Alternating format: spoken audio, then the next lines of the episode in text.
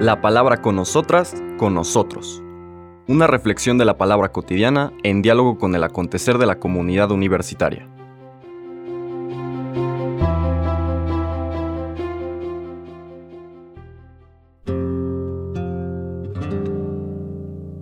Hola, buenos días.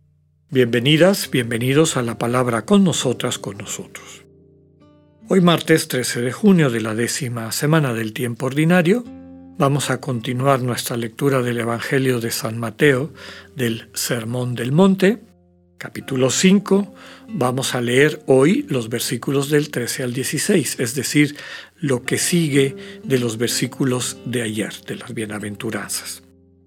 El texto que nos propone la liturgia dice, En aquel tiempo Jesús dijo a sus discípulos, Ustedes son la sal de la tierra. Si la sal se vuelve insípida, ¿con qué se le devolverá el sabor? Ya no sirve para nada y se tira a la calle para que la pise la gente.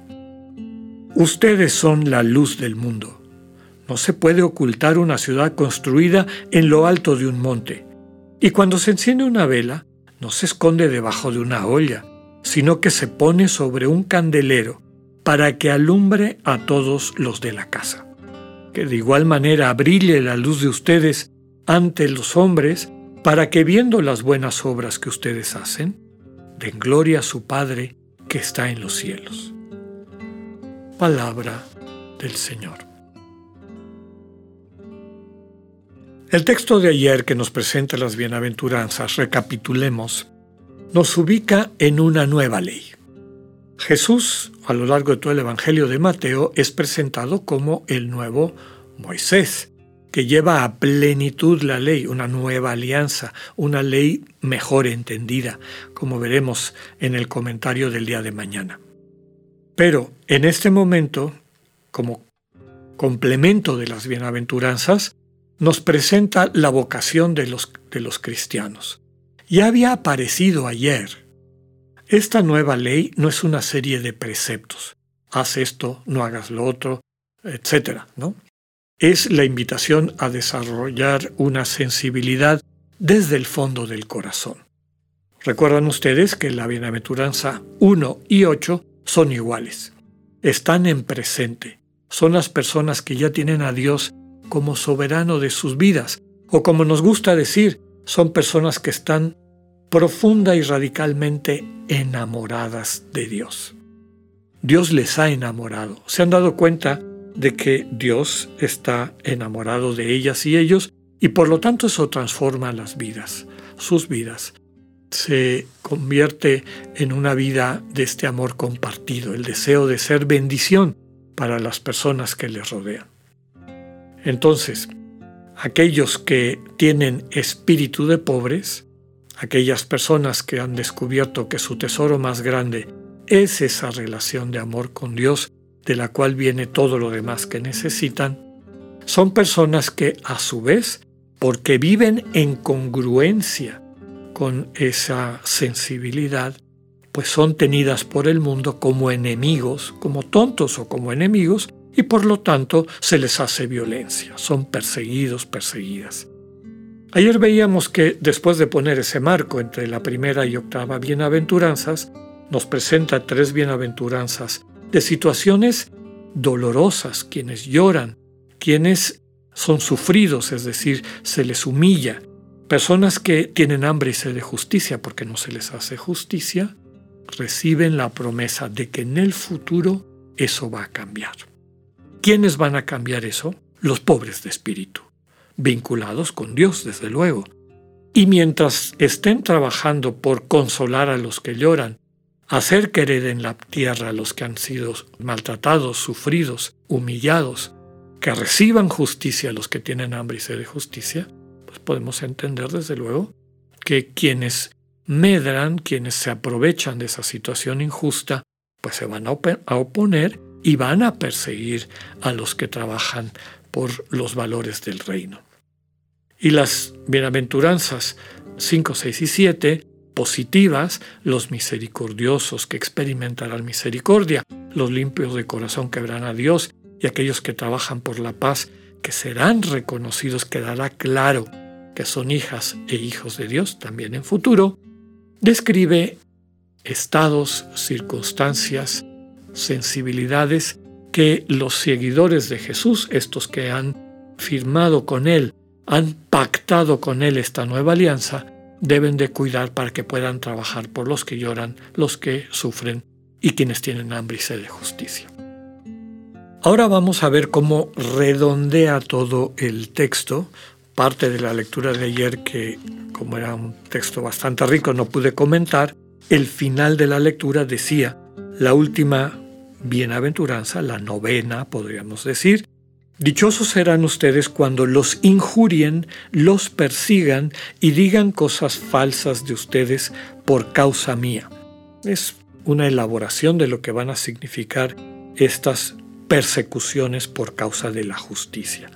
Persecuciones por causa de la fidelidad que tienen a la justicia de Dios. Esta justicia que no es, vuelvo a decir, un término jurídico, es un término existencial. Dios hace justicia cuando ajusta a los seres humanos a su vocación de ser imagen divina. Estar en el mundo como Dios está en el mundo, creando, dando vida, finalmente amando. A quienes viven de esa manera, pues quienes sirven al mal y a la muerte, los injurian, los persiguen, dicen cosas falsas con tal de acabar con ellos, es decir, los difaman.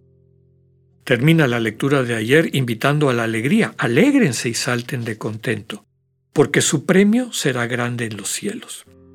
Es decir, la plenitud de la vida que buscan ya está asegurada para ustedes, porque viven en comunión con Dios, viven en el reino de los cielos. Y esta frase significa viven profundamente enamorados de Dios y desde esa relación de enamoramiento construyen todo lo que piensan, dicen y hacen. Y termina con un recuento histórico. Acuérdense que de la misma manera persiguieron a los profetas que vinieron antes de ustedes. Así persiguieron a todos aquellos y aquellas que, viviendo en comunión con Dios, dejaron claras las distorsiones en la manera de interpretar la religión, es decir, el vínculo con Dios, a lo largo de la historia de Israel. ¿Cuántos profetas sufrieron por esa fidelidad al mensaje de Dios? Digamos, sufrieron el maltrato de los hombres, inclusive el martirio, pero su corazón estaba lleno de alegría y de paz porque estaba vinculado al Dios vivo y a esa vida que no hay ningún tirano de este mundo que pueda apagar. Termina todo este texto con los versículos de hoy del 13 al 16, esta invitación a ser sal de la tierra, un símbolo rico, muy profundo. Varias cosas. La sal, que desde luego tiene sus propias características, opera incrementando las características de los otros ingredientes de los alimentos, ¿no? Hace que se sienta más su sabor. Cuando se agrega sal, el sabor de las otras sustancias que le dan gusto a los alimentos se incrementa. Entonces, ser sal en medio del mundo es que nos volvamos agentes de que se manifieste lo mejor de nuestros hermanos y hermanas. Recordemos que la definición más rica y veraz de la santidad cristiana es que santo no es una persona admirable, sino es una persona que tiene la capacidad de descubrir lo que hay de admirable en cada ser humano y comprometerse porque eso se vuelva realidad. Eso es ser sal de la tierra. Que el sabor de todas las personas que nos rodean se manifieste. Lo segundo es ser luz del mundo. No ocultar los dones y talentos que Dios nos ha dado, sino ponerlos en juego, compartirlos, realmente hacernos una buena noticia, una bendición para quienes nos rodean.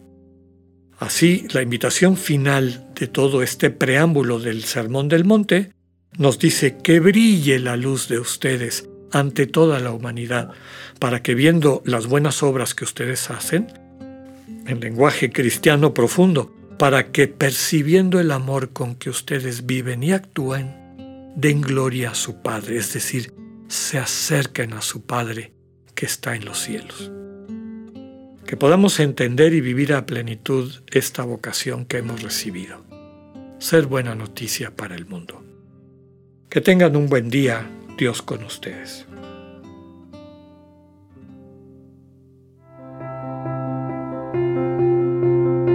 Acabamos de escuchar el mensaje del Padre Alexander Satirka.